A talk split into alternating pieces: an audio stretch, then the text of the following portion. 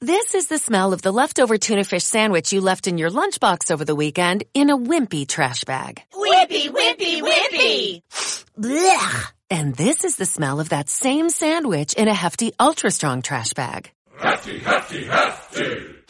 Ah, smell the difference? Hefty Ultra Strong has Arm & Hammer with continuous odor control, so no matter what's inside your trash, hmm, you can stay one step ahead of stinky. And for bigger jobs, try the superior strength of Hefty Large Black Bags.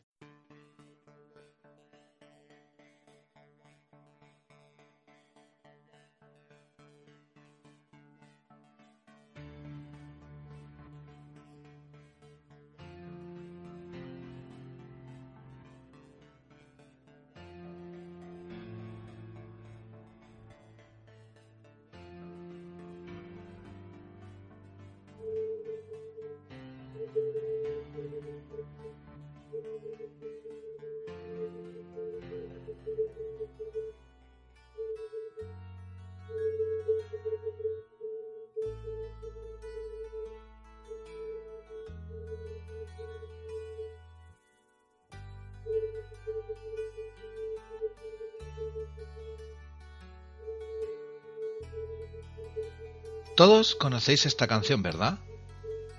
Tal vez sea el mayor hit de la banda californiana The Eagles, Hotel California.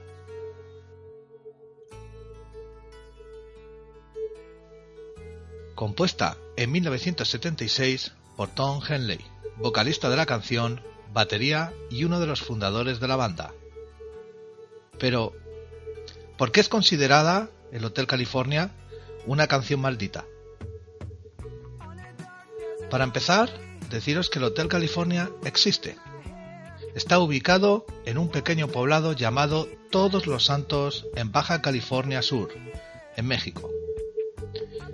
La banda juró que nunca estuvieron ahí, y la canción y la portada de su quinto álbum de estudio, donde aparece la imagen de dicho hotel, en realidad se refiere a un hotel de Beverly Hills. En dicha contraportada se puede ver a la banda en el hall del hotel y arriba, a la izquierda, en uno de los balcones, y con mucha deducción, por cierto, se puede ver a Anton LaVey. ¿Y quién es Anton LaVey? Ni más ni menos que el fundador de la iglesia de Satán, el llamado Papa Negro. ¿Qué relación tiene Anton LaVey con los Eagles? En 1966, Anton LaVey creó la Iglesia de Satán y en 1969 la Biblia satánica, donde parece ser que Anton LaVey empezó a escribirla en dicho hotel. Diez años después, se rumorea que a petición del mismísimo LaVey, los Eagles escribieron Hotel California para celebrar el décimo aniversario.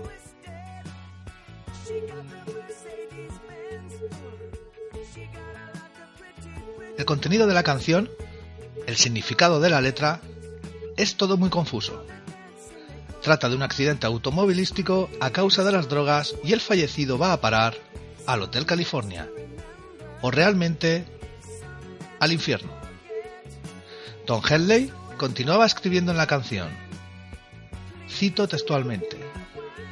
Entonces ella encendió una vela y me mostró el camino.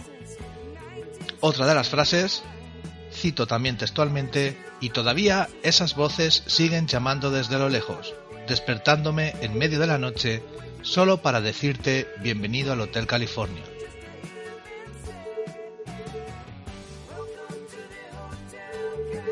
Continúa la letra diciendo, y ella dijo, todos somos prisioneros aquí. La cortan con sus cuchillos acerados, pero no pudieron matar a la bestia.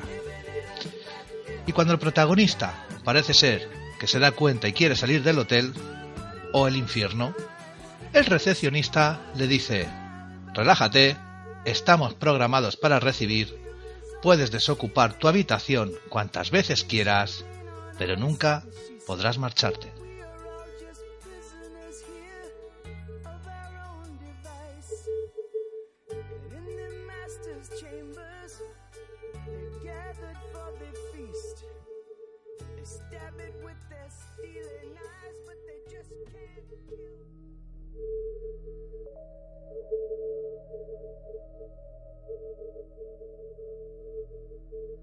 Bienvenidos a compañeros de camino y aunque esto no sea el Hotel California, no puedes marcharte. Hola Nancy, bienvenido a un nuevo programa, ya el segundo de la tercera temporada. Hola Juanma, eh, bueno, qué bien, qué bien que, me, que esta vez me dejaste participar con, con vos en, en, estos programas. Como no, a ti. bueno, las, las vinculaciones con las bandas de rock sobre todo, músicos en general, y los pactos con el diablo han sido numerosas. Vamos a ver qué hay de verdad o si hay leyenda detrás de todo esto. Antes de seguir con el programa, vamos a hacer un, parental advisory. ¿Sabes lo que es eso, Nancy? Eh, sí, sí, sí, sí. A ver, es como que esto lo vamos a hacer, lo que vamos a decir ahora es para que sigan escuchando tranquilamente y no se dejen influenciar por el, por el título del programa, de la música maldita. sí, eh, vamos a dar un aviso a nuestros oyentes de que el, de que, a ver, el programa está repleto de música maldita, entre comillas. Pero que estén tranquilos porque nos hemos encargado de que la escucha de este podcast no tenga ningún tipo de efecto secundario. ¿Por qué decimos esto, Nancy? A ver, entre otras cosas, porque va a haber canciones que tienen una fama como difícil, por decirlo así. Vamos a desmitificar un poquito, pero difícil. Entonces, ¿qué, qué vamos a hacer? Hemos decidido utilizar un audio subliminal. En ese audio subliminal lo que vamos a, a hacer es una invocación precisamente a San Miguel Arcángel, que es el arcángel protector, digamos, el protector por excelencia. Es el, el vencedor del demonio, ya que de demonios va también nuestro, nuestro podcast. Entonces, eh, en un subliminal hemos, eh, hemos utilizado un decreto de protección. Ya hemos hablado en otras oportunidades de, los subliminales.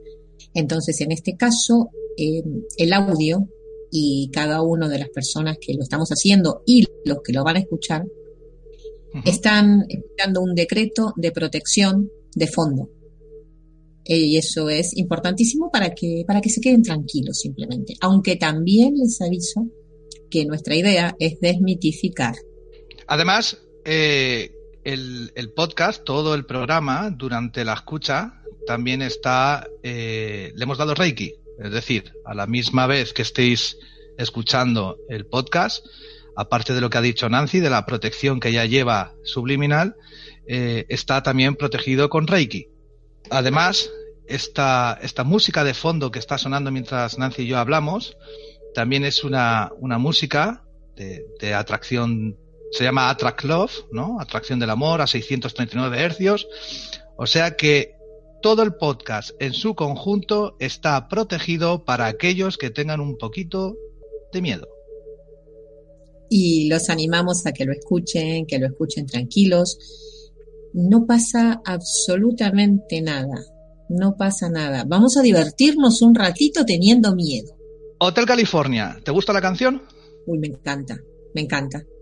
¿Conocías la historia del Hotel California? No, ¿sabes que no la conocía, Juanma? La canción pues me encanta, pero no la conocía, no conocía la historia.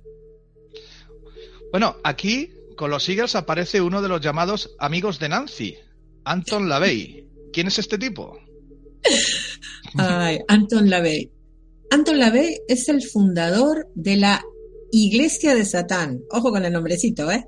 Anton Sandor LaVey, em, bueno, nace en Chicago en 1930, murió en San Francisco en el 97 y mm, es el fundador de esta iglesia que se basa en realidad en, una doctrina de individualismo y materialismo es como que em, la ley, la doctrina de la ley es totalmente contraria a cualquier, eh, a cualquier religión, a cualquier, sobre todo contraria al cristianismo. ¿Y por qué se llama iglesia de Satán? ¿O por qué la llama iglesia de Satán? Porque precisamente em, Satán primero fue Lucifer, el más hermoso de los ángeles, el que se atrevió a desafiar a Dios. Entonces, según la ley, Lucifer se atrevió, osó pensar por sí mismo. Entonces, en eso se basa la, en eso se basa la doctrina de la Iglesia de Satán, en el individualismo, en el materialismo, en el, consideran a Satanás un libre pensador. Un libre albedrío total. Total, total. Eh, el materialismo por el materialismo mismo, el egoísmo, egoísmo, y ellos utilizan esa palabra en la si entran en la, en la web, la, iglesia de Satán tiene página web, entonces tranquilamente pueden, pueden escuchar, porque aquí vamos a dar simplemente unas pinceladas. Lo que hablan es del egoísmo del hombre por el hombre mismo, el individualismo llevado a su máxima expresión. Esos serían los postulados de la iglesia de Satán. Ajá. Y parece ser que, que no va a ser el único ser diabólico que vamos a tratar en este programa relacionado con los músicos de hecho, eh, más adelante hablaremos también de Aleister Crowley y de Charles Manson. Y Charles Manson, precisamente, con, la trataremos luego, más adelante, con Helter Skelter, eh, confundió eh, el mensaje de, la canción precisamente con, algo que estás diciendo, ¿no? Con una liberación de juerga, de, libertad absoluta, muy mal planteada. Luego nos hablarás de Charles Manson y de Lester Crowley, ¿verdad? Eh, exactamente, después hablaremos de ambos, que, hay tela para cortar con, los dos. Y es simplemente lo contrario a lo que a lo que nosotros a lo que nosotros abogamos o decimos generalmente que en realidad no hagas al otro lo que no te gusta que te hagan. Pues bueno, vamos a seguir con el podcast. Ahora vamos a escuchar a Robert Johnson. Escuchar esto, a ver qué os parece.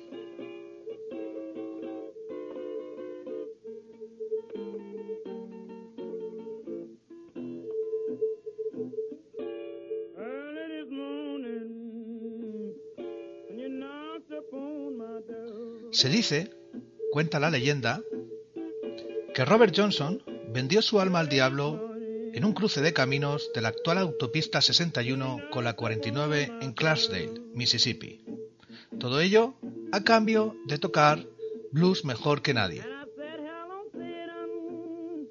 Esperó en el cruce de caminos hasta medianoche, con la guitarra en la mano, y a cambio de su alma, el diablo le devolvió la guitarra y las manos de Robert solo tenían que deslizarse por el mástil para interpretar el mejor blues de la historia.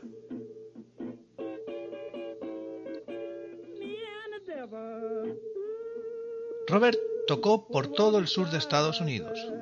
Nunca se quedaba en el mismo lugar, como si huyera constantemente. El público afirmaba que tenía algo mágico que cautivaba. Sorprendía al público con su música y su guitarra que sonaba como si fueran dos, su voz que podía cambiar de formas, sus ojos fijos que miraban como poseídos, era incapaz de quedarse en un solo lugar.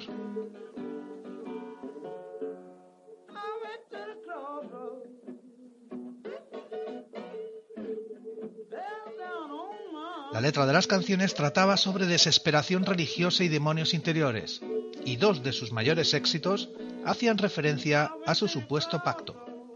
Crossroad Blues, que es la que estamos escuchando, que habla de un cruce de caminos que muchos consideran como el lugar señalado para el pacto, y la letra de otro de sus éxitos, Me and the Devil Blues, en la cual dice, temprano en la mañana, cuando golpeas a mi puerta, digo, hola Satán, creo que es tiempo de partir. Murió a los 27 años, los mismos que extrañamente tenían al morir otras grandes leyendas de la música como Brian Jones, guitarrista de los Stones, Jim Morrison, Jimi Hendrix, Janis Joplin, Kurt Cobain y Amy Whitehouse, entre otros muchos. El llamado Club de los 27. Crossroad Blues Muchos la consideran como la forma de expresión que tuvo Robert Johnson para describir el pacto. Además, como curiosidad, varios artistas y bandas hicieron un cover, una versión, del Crossroad Blues y poco después de tocarla, las desgracias aparecieron. Eric Clapton, en su etapa con el grupo Cream, la interpretó y perdió a su hijo de dos años en un trágico accidente. The Allman Brothers también la tocaban y en 1971 Dwayne Allman murió en un accidente de motocicleta. Además, para rizar el rizo, el bajista de la banda, Berry Oakley, falleció un año después con otro accidente de motocicleta chocando con un autobús, curiosamente a tres manzanas donde falleció Dwayne Allman.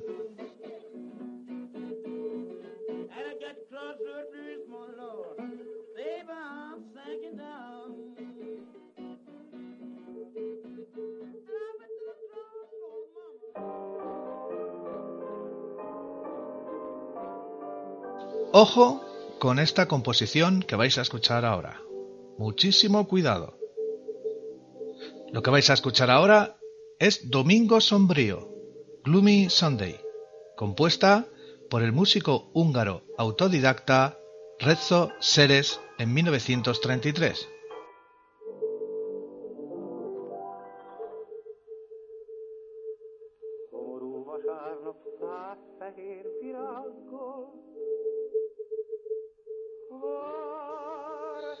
Gloomy Sunday, o la también llamada Canción del Suicidio húngara, recordemos que este audio está totalmente protegido, como dijo Nancy al principio. Pero aún así, si tienes miedo y quieres apagar tu reproductor de audio, recuerda que estás como en el Hotel California, no podrás salir. Por supuesto, es una broma, eh, os puedo asegurar que yo la he escuchado muchas veces y os aseguro que me parece una composición bellísima, muy triste, eso sí, pero muy bella.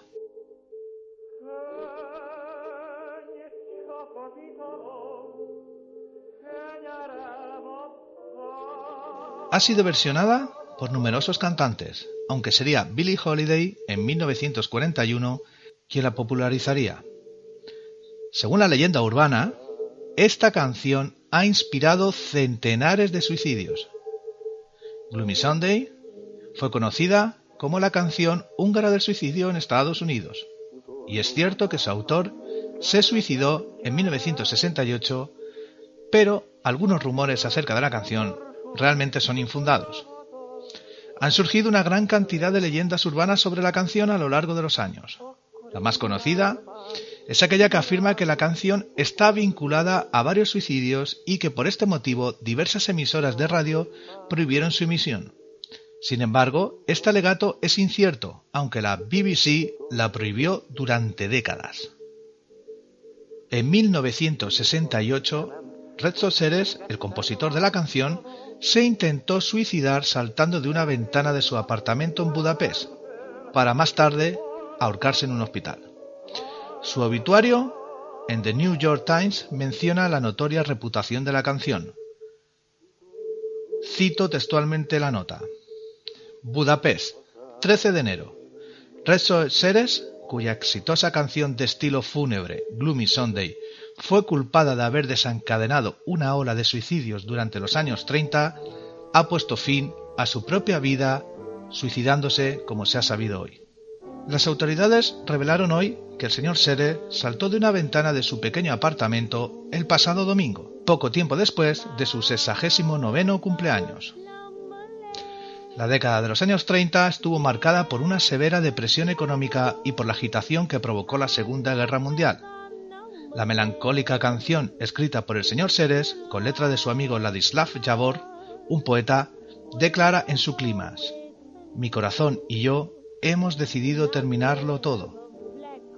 Fue culpada de haber provocado un agudo incremento en el número de suicidios, y las autoridades húngaras la prohibieron finalmente. En Norteamérica, algunas emisoras de radio y clubs nocturnos la vetaron. El señor Seres se quejó de que el éxito de Gloomy Sunday en realidad había hecho aumentar su infelicidad porque sabía que nunca sería capaz de componer otro éxito igual. The New York Times, 13 de enero de 1968. En 1997, Billy Mackenzie, vocalista de la banda escocesa The Associates, se suicidó cerca de la casa de su padre en Dundee. Curiosamente, la banda había reinterpretado la versión de Holiday en 1982.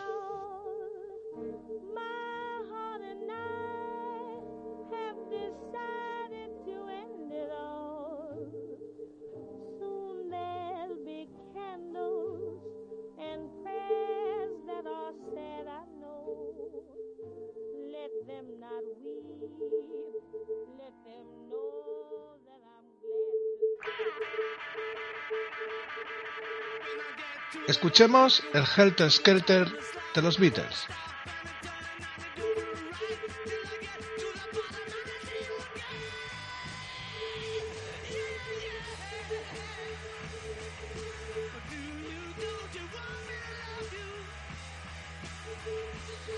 En 1968, Paul McCartney compuso Helter Skelter. Otra de las canciones malditas de este podcast. Se supone que la canción habla de disfrutar a tope, de pasarlo bien, aunque hay quien creyó descifrar otro significado menos divertido. Los adeptos de Charles Manson confirmaron la obsesión de este por la canción, que escuchaba día y noche, creyendo que la habían escrito, además, específicamente para él. El 9 de agosto de 1969, como muchos sabréis, estos mismos discípulos de este Mesías del terror asesinaron junto a varios amigos a Sharon Tate, esposa de Roman Polanski, además embarazada de ocho meses, en su casa de California. La noche siguiente, Manson entró en la casa del empresario Leno LaBianca y su mujer Rosemary, en las afueras de Los Ángeles. Tras asegurarles que él no les haría daño, los ató y dejó entrar a sus discípulos, quienes mataron a la pareja apuñalándolos hasta morir. Las paredes aparecieron escritas con sangre las frases Rise, Álcense, Helter Skelter y Death to Pigs, muerte a los cerdos. Manson interpretó que la canción hablaba de una hipotética guerra racial entre negros y blancos, que según él se avecinaba. Él creía que los asesinatos podrían ayudar a precipitar dicha guerra racial. En Estados Unidos se ha mitificado a Charles Manson como emblema de la locura, la violencia y lo macabro. El término Helter Skelter fue utilizado más adelante por el fiscal del juicio de Manson, Vincent Bugliosi, como título del libro que escribió sobre los asesinatos de Manson.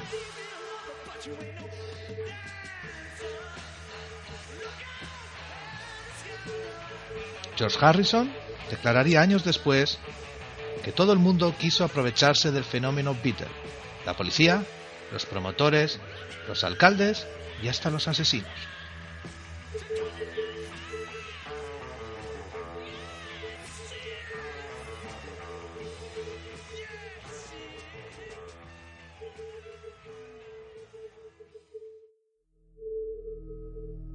Bueno, acabamos de escuchar a los Beatles y a Charles Manson, otro de los, bueno, espero que este no sea uno de los amigos de Nancy, ¿verdad? No, no, no, no, este no me gusta, este no lo quiero como amigo. Este no gusta, ¿eh? Este, este de compañero de camino, poquito. Nada, nada, ni poquito ni nada, nada. Cuéntanos un poco quién era este tipo, Charles Manson. Eh, Mira, Juanma, Charles Manson nació en 1934 en Bakersfield, California. Era hijo de una, de una chica de 16 años, Kathleen Maddox, que nunca supo ocuparse de él. De hecho, Manson pasó gran parte de su infancia y adolescencia en institutos correccionales. Ahora fíjate, se dice que ya a muy temprana edad mostró una gran capacidad para manipular a la gente que tenía alrededor. Por ejemplo, cuando tenía seis años, ya convencía a sus compañeros de juegos, sobre todo a niñas más pequeñas e influenciables, para que pegaran a quien él les indicase. Y una vez que éstas lo hacían, él siempre se eximía del castigo, diciendo que no había sido él quien había propinado la paliza. Madre mía, qué tipo. Así empezó, seis años. Madre mía. Su primer robo a mano armada fue a la edad de 13 años. Y a partir de ahí se siguió delinquiendo hasta su edad adulta. En un segundo periodo de encarcelamiento, eh, tomó contacto con filosofías orientales y comenzó su formación esotérica. A finales de la década de los 60, o sea, en su último periodo de libertad antes de los, de los asesinatos, Manson fundó una comuna, lo que luego fue la familia Manson. La familia. Y fueron a vivir en un rancho era, que era propiedad de un octogenario llamado George Span. Como curiosidad, te digo que este rancho había sido utilizado como localizaciones para la serie Bonanza, para la serie de vaqueros, ¿te acordás? Sí, sí. Que me acuerdo. Y también como para algunos capítulos del Zorro. Y después para la película Duelo al Sol, una de las eh, una de las míticas películas de la época dorada de, los westerns. Exacto. Pero en el momento en que la familia Manson se instala en, esa, en ese rancho, ya no queda casi nada de la propiedad. El dueño sobrevivía con el alquiler de, caballos.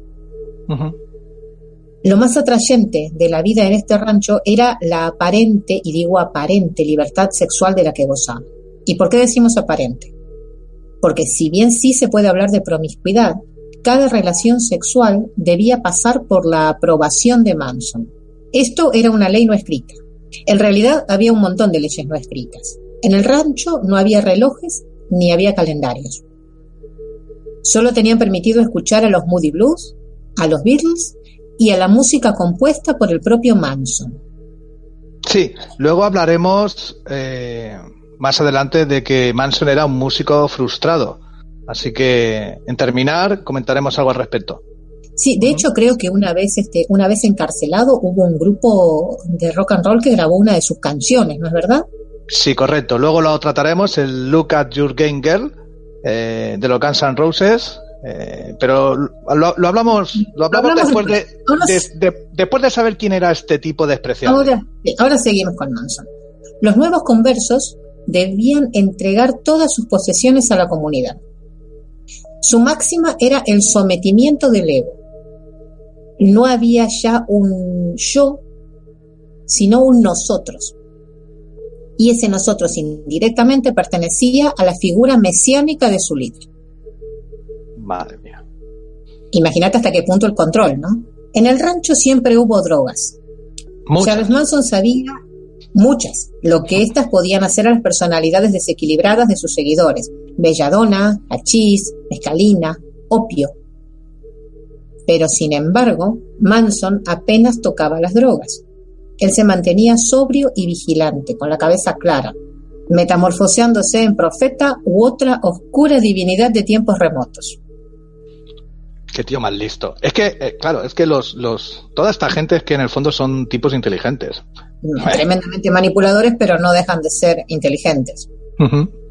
habían llegado a creer que no eran dueñas de su propio cuerpo que este era un espacio comunal para ser compartido y accedían a hacer el amor con quien se les asignara. Madre mía. Tampoco usaban, eh, tampoco usaban protección, se contagiaban enfermedades sexuales y también un sinfín, hubo un sinfín de embarazos. Y esto es lo más terrible. Los partos tenían lugar en el rancho, asistidos por la familia y sin asistencia médica. Madre mía. Las mujeres resistían los dolores gracias a la marihuana, y Manson oficiaba partiendo el, el cordón umbilical con sus dientes. Ahí esto me da repelús de solamente... Grima. Esto da grima. Dios. Los niños varones eran los más importantes y mejor atendidos. Luego seguían las niñas y por último los adultos. Todos eran madres y los hijos eran de todos. Y asimismo los niños solo se pertenecían a sí mismos y a la comunidad. Tampoco se les negaba nada. Fumaban hierba, tomaban ácido y participaban en las orgías. Madre mía. Es brutal. Esto es brutal. Es terrible. Charles Manson acostumbraba a sostener a los pequeños entre sus brazos para lanzarlos al aire temerariamente. Los niños rompían a llorar, pero él continuaba. Tenía la idea de que si se acostumbraban al estímulo del miedo lograrían ser imbatibles.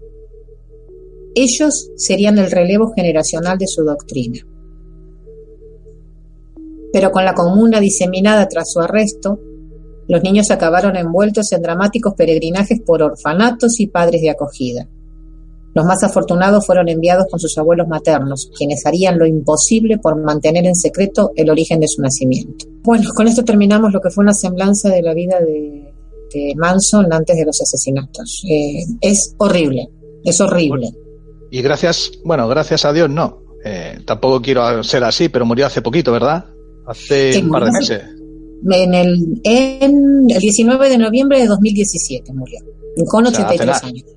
Lo que, lo que está relacionado con, el podcast, eh, lo que no muchos saben, es que Manson eh, grabó entre los años 1967 y 1968 su único álbum de rock folclórico, eh, en busca de la atención de la escena musical de Los Ángeles. Sin embargo, solo se vio enfrentado a constante rechazo de quienes formaban parte del medio, incluido además eh, entonces amigos suyos como los Beast Boys, Brian Wilson y, el productor musical Terry Melcher. Manson nunca llegó a comprender el rechazo de la industria hacia su trabajo, asunto que además lograba enfurecerlo. Es decir, claro, después de todo lo que has contado, un tipo eh, eh, que manipulaba desde bien pequeñito y hacía lo que le daba la gana con tanta gente, claro, que le rechacen su trabajo, lo tenía que cabrear y mucho un narcisismo, no sé, narcisismo sería la palabra, elevado a la enésima potencia como el de él, no podía soportar el rechazo. Eh, el, disco, el álbum, que eh, se llamaba Lie, mentira, The Love and the Terror Cool, es decir, mentira, dos puntos, el amor y el culto al terror. O sea, un disco de folclore. Eh, lo conformaban 14 canciones, entre ellas Grabas Doom, Sick City y la que mencionabas antes, eh, Look at Your Game Girl, que los mismísimos Guns N' Roses tienen una versión de este tema. De hecho, eh, se ve a Axel Rose, eh, el cantante de los Guns N' Roses, con una camiseta con la cara de Manson. Yo, de verdad, no sé qué capacidad tenía Manson para que esa, esa devoción y esa admiración que tiene, porque hasta estando en la cárcel tenía creo que cartas y cartas de mujeres y las tenía todas locas. Era una fascinación impresionante la que, la que ejerce. Mujeres en especial, pero sobre hombres también. Es algo que no, no sé, hay que, no sé, hace hay que, tenemos que plantearnos acerca de la salud mental de, gran parte de la sociedad. Porque pues a un asesino me parece yo, yo de verdad que no lo entiendo. Eh, eh, hay un sello español eh, de, música, un sello discográfico, Movie Play, que produjo una versión europea titulada 12 canciones compuestas y cantadas por Charles Manson. O sea, yo alucino. la cual ya era por morbo o por irreverencia, o sea, causó furor entre la comunidad de jóvenes punk, ¿no? Y además se ha convertido en un disco de culto underground. Así como las canciones han sido la fuente de un gran número de covers, de, versiones, como hemos dicho, de, Guns N' Roses, pero también los, los Lemonheads, Red Cross. Eh, además hay un, un escritor y cantante punk, Henry Rollins, que también produjo algunas de las canciones de Manson en prisión. O sea, un verdadero disparate vamos a dejar al tipo este, eh, Nancy, no quiero hablar más de este. Sí, dejémoslo porque ya me estoy poniendo mala yo con esto. Porque me, porque me está cabreando. Pero vamos con otro, otro que no sé si va a ser tu amigo o tampoco. Eh, no, eh, tampoco, vamos a hablar, tampoco. Tampoco, tampoco. Vamos, vamos a hablar de Aleister Crowley. Lo único que puedo decir de esto, ahora cuando, cuando Nancy nos diga un poquito quién era este señor, que nos va a dar paso a, a los Led Zeppelin, y además, eh, Ocius Burne, eh, hace poco caí, digo, voy a comprobar a ver si es verdad. Tiene una canción que se llama Mr. Crowley. Y, y efectivamente es por Aleister Crowley. Así que dinos quién es este personaje. De Aleister Crowley ya eh, hemos hablado en el podcast que hicimos sobre Dion Fortune. cierto. Este, lo, hemos lo hemos nombrado de pasada ahora vamos a tratar un poquito más de él, pero no, no mucho más. Es para dar una semblanza de quién era. Correcto. Bueno, te cuento que fue un ocultista, místico, alquimista, escritor, poeta, pintor y mago ceremonial. O sea, lo tenía todo. Lo tenía todo, sí, lo tenía todo. Eh, nació en Inglaterra, antes que... Crowley es el creador de un sistema filosófico que él denominó Dilema, cuya doctrina, atento Juanma, se basa en el siguiente postulado. Haz tu voluntad, será toda la ley. Así como lo escuchas. Y aquí nos volvemos a encontrar con el individualismo salvaje, lo que estuvimos hablando hace un ratito, Sí. por calificarlo de alguna manera. De Eh, Anton LaVey, correcto. Exactamente, Exacto. exactamente. Es el individualismo por el individualismo mismo. O sea, tu voluntad es la ley. Exactamente. Si todos Vale. pensáramos así, ¿dónde iríamos a parar, no? Pues claro, pasa luego lo que pasa, lo que estamos hablando en este podcast. Eh, lo- luego, luego más adelante, eh, Nancy, cuando tratemos eh, a los Led Zeppelin, luego vamos a, hablar de ciertos, eh, vamos a decirlo así, ciertos grupos, eh, no lo voy a decir ahora para que, para que aguanten el, el programa, acusados en el banquillo sobre, pues eso, gente que ha hecho barbaridades, no las voy a decir aún, y claro, luego pensamos que es que por una canción eh, son capaces de, bueno, son los culpables, los artistas, de hacer por una canción todas las matanzas, masacres, gilipolladas, eh, varias. Eh, voy a dejarlo ahí. Continúa, perdona.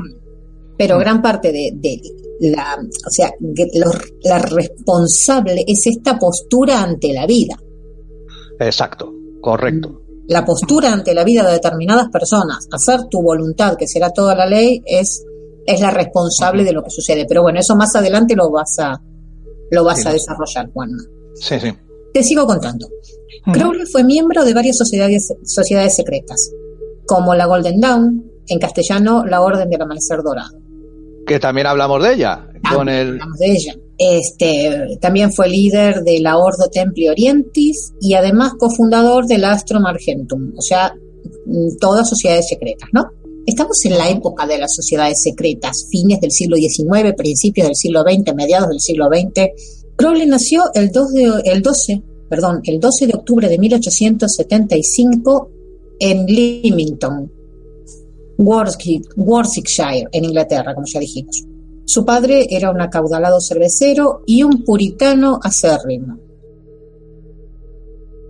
Sus padres veían el sexo como uno de los peores pecados capitales. Y ya desde joven, Aleister eh, mostraba formas, rebelándose contra las creencias de sus padres durante la mayor parte de su vida. Su comportamiento llevó a su madre a dirigirse a él como la bestia. La bestia es uno de los apodos de Crowley, incluso la bestia 666. O sea, quieres decir que su propia madre le llamaba a él la bestia. Exactamente. Ella fue la primera que se dirigió, que, que se dirigió a él como la bestia. Luego él se agregó el 666, ¿no es cierto? Ah, Llamándose así. Otro angelito. Oh, al parecer ella realmente creía que su hijo era el anticristo. Y no iba muy desencaminada, ya que Aleister obviamente creía ser una poderosa fuerza oscura, y más tarde esto lo materializó en su vida.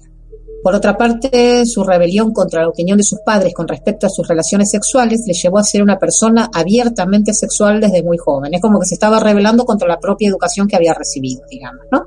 Cuando era niño, se vio obligado a asistir a ciertas escuelas religiosas. En 1892, Crowley fue inscrito en la escuela de Malvern y según los registros, durante este periodo participó de un eh, acto de tipo homosexual que lo dejó impactado.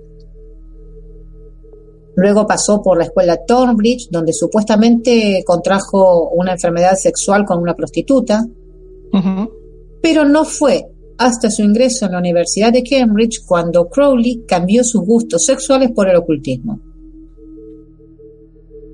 Em, se había quedado huérfano de padre a los 11 años y entonces a los 21 heredó el dinero de su padre y fue capaz de empezar un viaje a lo desconocido mm, que duró durante toda su vida.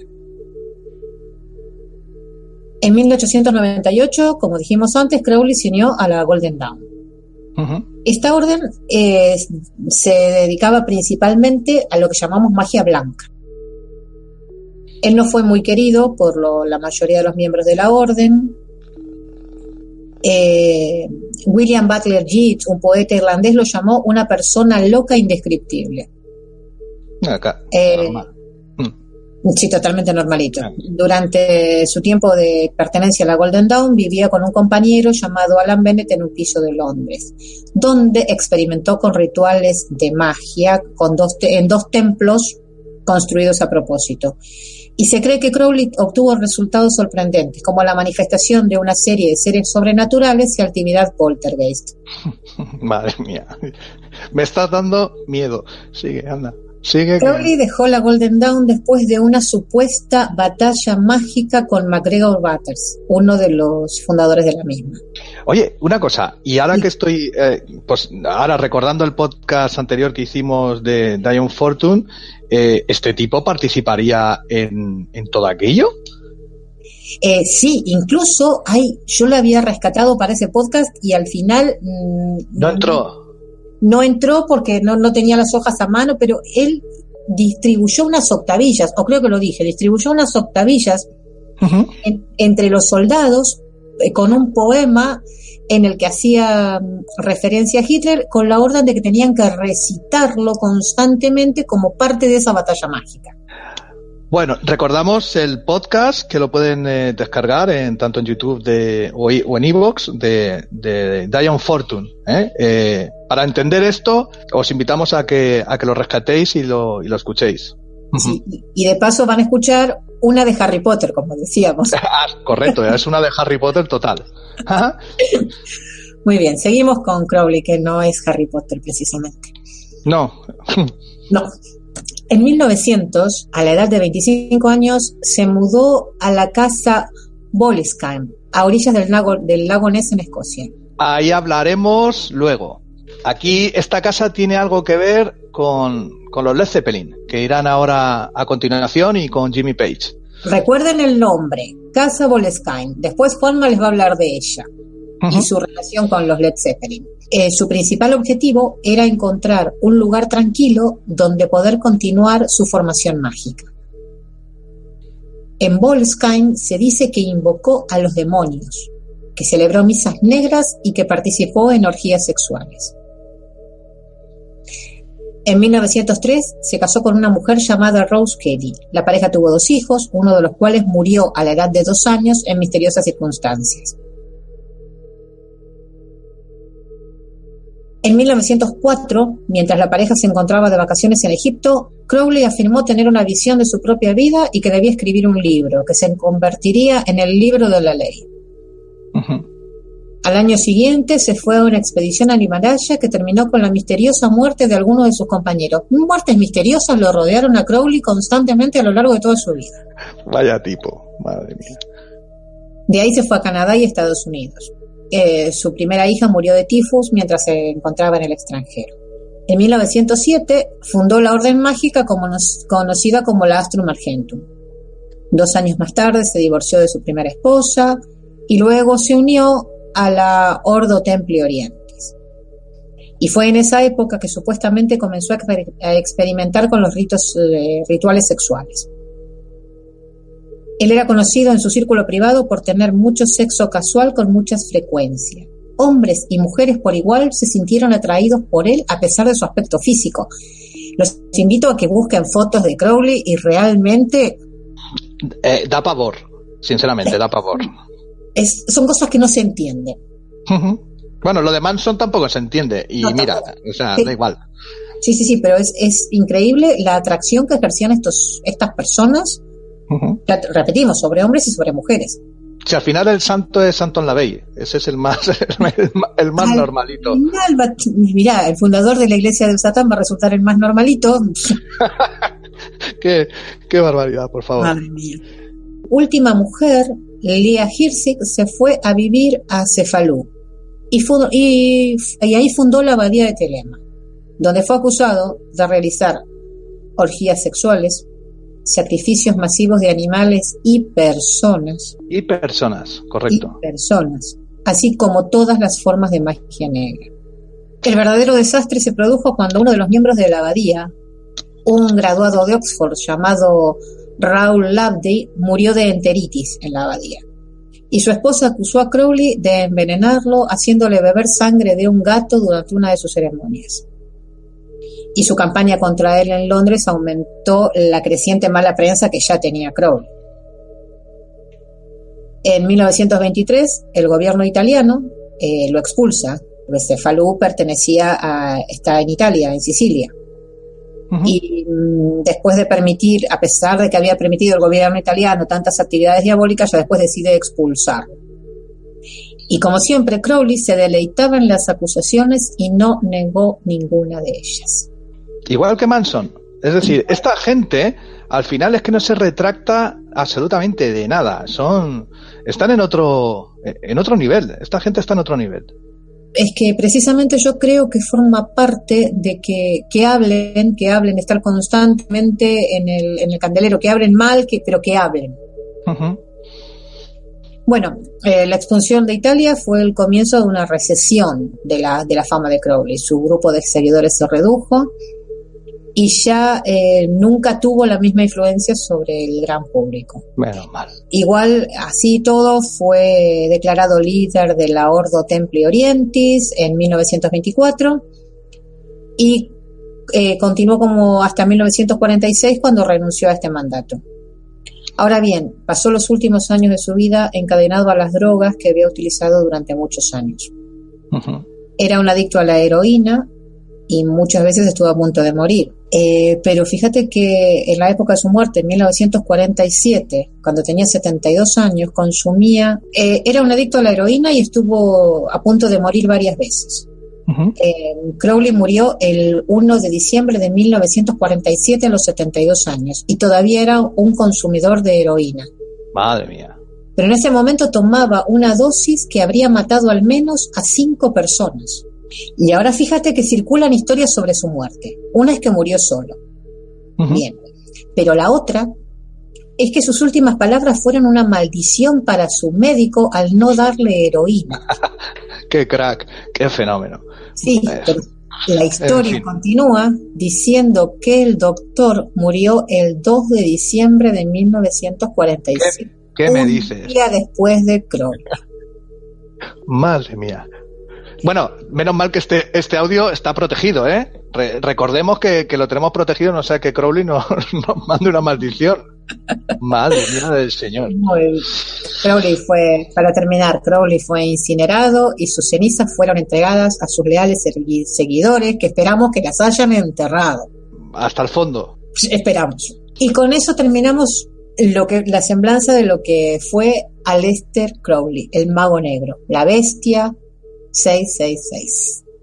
¿Y qué relación tendrían con los Zeppelin? Vamos a escucharlo.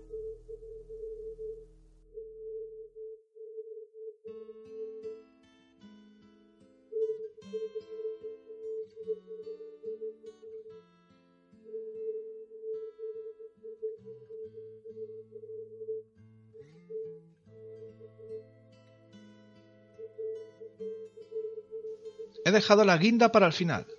Led Zeppelin. Tal vez, para muchos, la gran banda de los 70. Y Starway to Heaven, también para muchos la mejor canción de la historia del rock. ¿Sí? ¿Estás de acuerdo? Lo que ocurre es que tanto Starway to Heaven como los mismos Zeppelin tienen tal vez influencias satánicas, esotéricas. Vamos a escucharlo ahora. Lo que sí es cierto es que Jimmy Page guitarrista de Led Zeppelin, era seguidor de Aleister Crowley y de su obra. Y ya nos ha contado Nancy quién era Aleister Crowley. El fin de Led Zeppelin fue uno de los más trágicos de la historia del rock. Comenzó a fraguarse en 1975, cuando Robert Plant, cantante de la banda, como Jimmy Page estaban de vacaciones. El guitarrista viajó a Sicilia a visitar una antigua residencia de Crowley. Al día siguiente, la familia Plant sufrió un accidente de coche que casi le cuesta la vida a la mujer del cantante, Maureen. La coincidencia fatal no terminó aquí. En 1977, el hijo de Robert y Maureen falleció de una infección estomacal. Hay quien comenta que Robert Plant culpa a Jimmy Page del nefasto fin de Led Zeppelin por su obsesión con Aleister Crowley. La rumorología es muy poderosa Jimmy Page era un fiel seguidor de las obras de Crowley y es poseedor de una amplia colección de reliquias relacionadas con su persona. De hecho, Boleskine House, villa que fue de Crowley a orillas del lago Ness, donde Crowley practicaba sus infernales satánicos magias sexual rituales, incluidos los sacrificios humanos, estuvo en el poder del guitarrista durante las décadas de los 70 y 80. Led Zeppelin usaba símbolos relacionados con el diablo y la brujería en sus discos.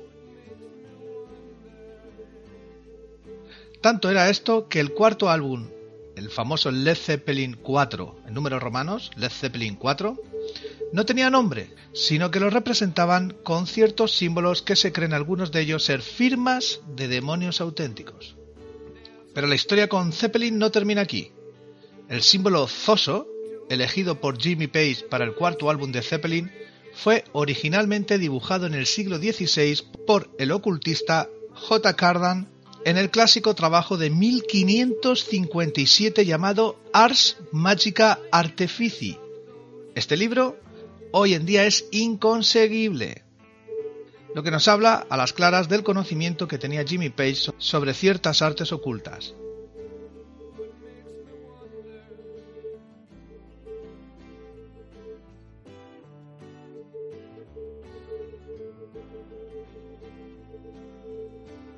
La puñalada definitiva a que acabaría con la legendaria banda fue la muerte de su batería Bonham en 1980 ahogado en su propio vómito tras ingerir 40 vasos de vodka.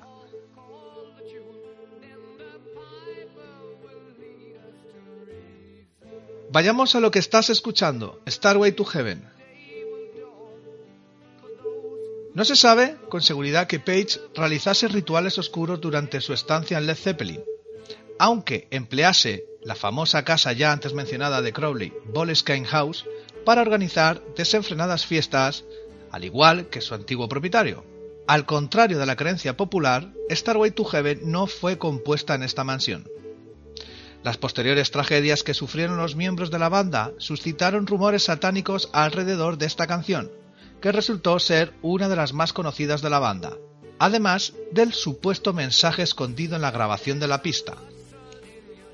Varias teorías, entre las que destaca la del profesor de la Facultad de Psicología de la Universidad de Londres, Christopher French, afirman que la audición de fragmentos sin sentidos o ambiguos, como es el caso de Starway to Heaven, de hecho, si la, el que entienda la canción verá que, que prácticamente no tiene sentido.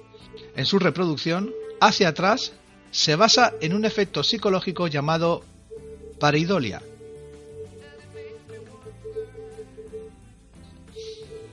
¿Y de qué trata Starway to Heaven?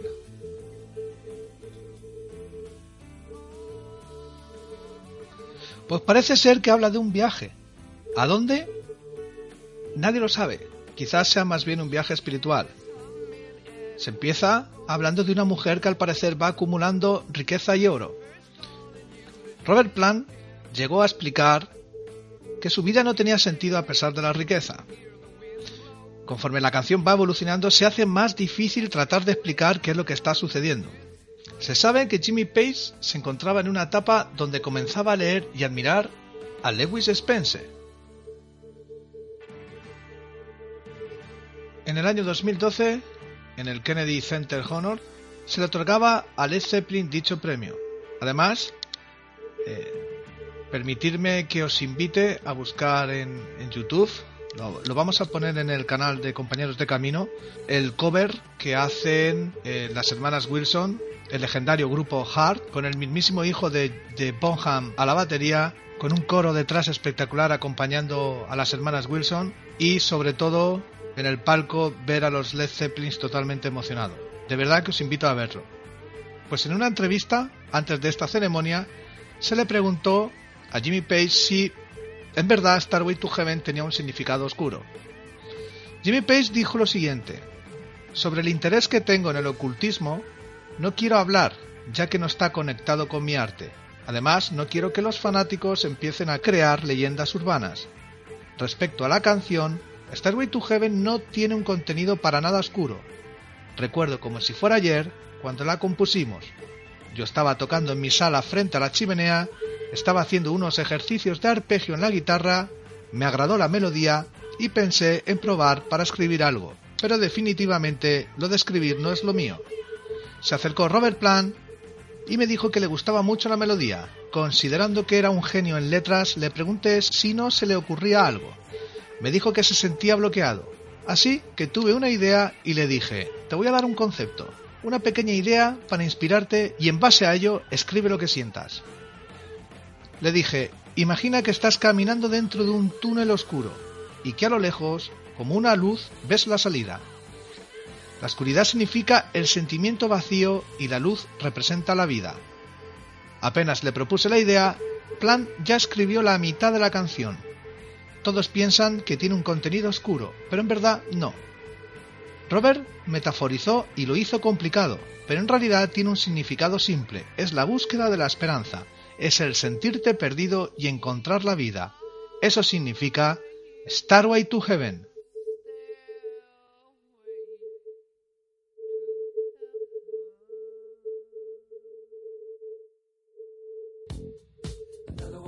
No es esta la única canción acusada de contener mensajes satánicos ocultos.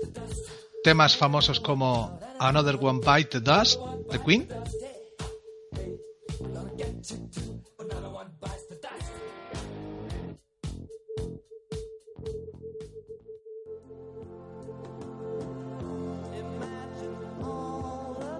Imagine de John Lennon,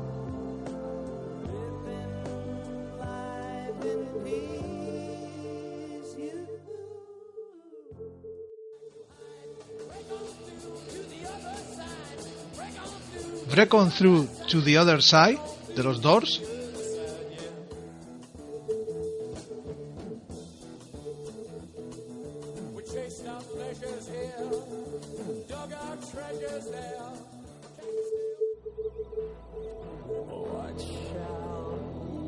Empty Spaces de Pink Floyd,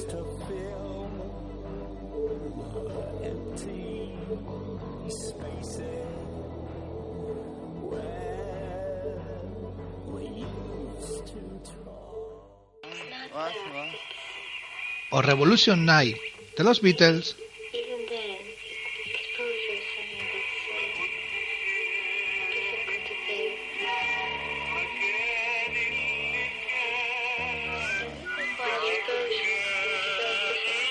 fueron y son sospechosas de contener mensajes que fomentan el consumo de drogas, el satanismo o la violencia.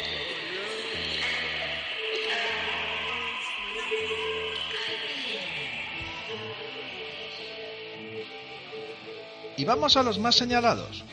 Puños arriba, sacando los cuernos al aire, moviendo la cabeza de arriba abajo, el rock duro, el heavy metal. Vamos al banquillo de los acusados. Estáis escuchando a Ozzy Osbourne y la canción Suicide Solution de 1980. A mediados de esa década, en 1984, un joven de Canadá llamado John McCollum, de 19 años, se suicidó. Al recoger el cuerpo, tenía unos auriculares puestos con un cassette de Ozzy Osbourne. El 13 de enero de 1986, Osborne fue llevado a los tribunales.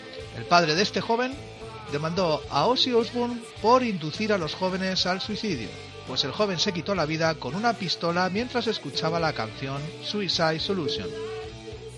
Ozzy, llevando a cabo su propia defensa ante los tribunales, dijo que la canción estaba dedicada al fallecido cantante de ACDC, Bon Scott, muerto debido a una borrachera. La Corte Suprema de los Estados Unidos dio la absolución al no haber pruebas consistentes, diciendo que eran solo letras y que no le ordenaba a nadie suicidarse. Cuando se escribió la letra se utilizó la palabra solución en el sentido de sustancia, en este caso de una bebida alcohólica, disuelto en un líquido, no en el sentido de resolver un problema. Otro caso trágico fue el de un chico de 14 años de edad, Eric, de San Luis Park, Minnesota, obsesionado con el rock que se disparó con un rifle del calibre 22. Sus padres culparon a Ozzy Osbourne, ACDC, Judas Priest, Black Sabbath y Motley Crue.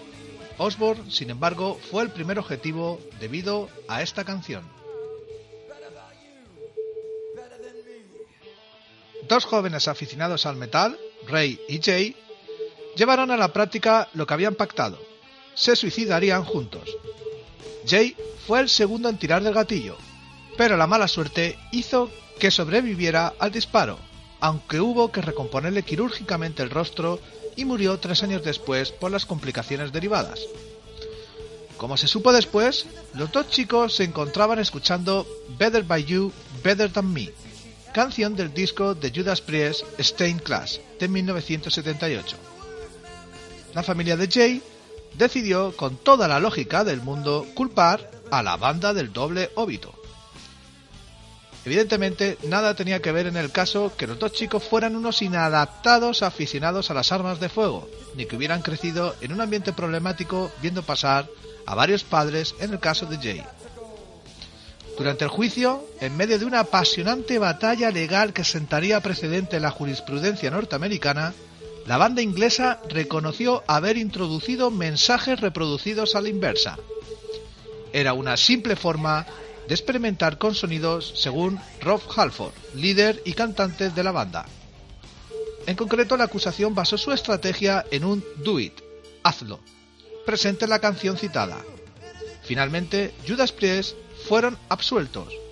Según la sentencia, aunque realmente había un mensaje subliminal puesto allí intencionalmente y se consideró que tuvo influencia en el suicidio, en realidad los jóvenes debían de tener tendencias suicidas para cometer el acto y por lo tanto Judas Priest no eran los responsables directos.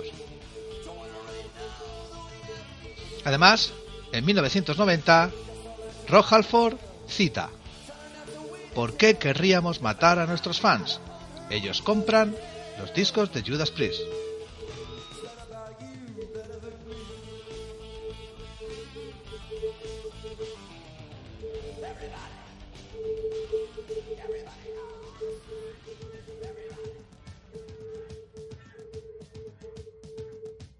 La matanza del Instituto de Columbia en 1999 es todavía considerada como el tiroteo mortal más grave en una escuela de secundaria en toda la historia de Estados Unidos. Aquel día, dos alumnos asesinaron a 12 estudiantes y a un profesor, además de herir a otras 23 personas. La psicosis se extendió por el país americano ante tan macabro suceso y la polémica acabó salpicando a Marilyn Manson cuando se publicó que los asesinos escuchaban su música.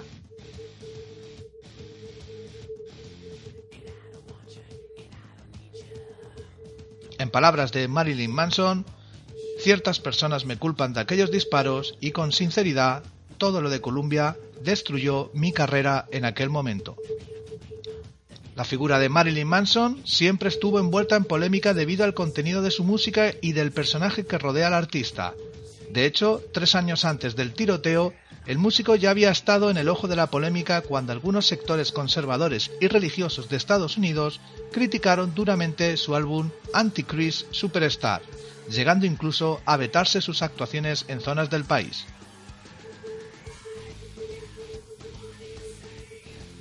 Claro, visto ahora desde la lejanía, a nadie se nos escapa que estos dos tipos, estos dos eh, imbéciles, Eric Harris y Dylan Klebold eran un par de desequilibrados que estaban más zumbados que las maracas de Machín y que además habían estado acostumbrados al uso de armas desde muy temprana edad. Pero siempre está mejor echar la culpa al otro. Da igual que a pesar de su edad tuvieran todas las facilidades del mundo para comprar y mantener todo un arsenal sin que nadie se preocupara si realmente estaban en su sano juicio. Pero la culpa es de Manson, de los Judas Priest de Ozzy Osbourne.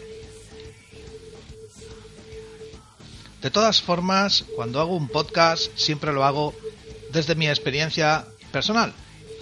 Os diré que las casualidades no existen y tanto Ozzy Osbourne como los Judas Priest y como Marilyn Manson voy a verlos este verano que entra en un festival. Además, los he estado escuchando toda mi vida y he podido ver a Ozzy Osbourne en Inglaterra, en Alemania, a los Judas Priest en Alemania, en España y a Marilyn Manson también pude verlo en el año 2012. Y los he estado escuchando toda mi vida y no he cogido un arma en mi puñetera vida.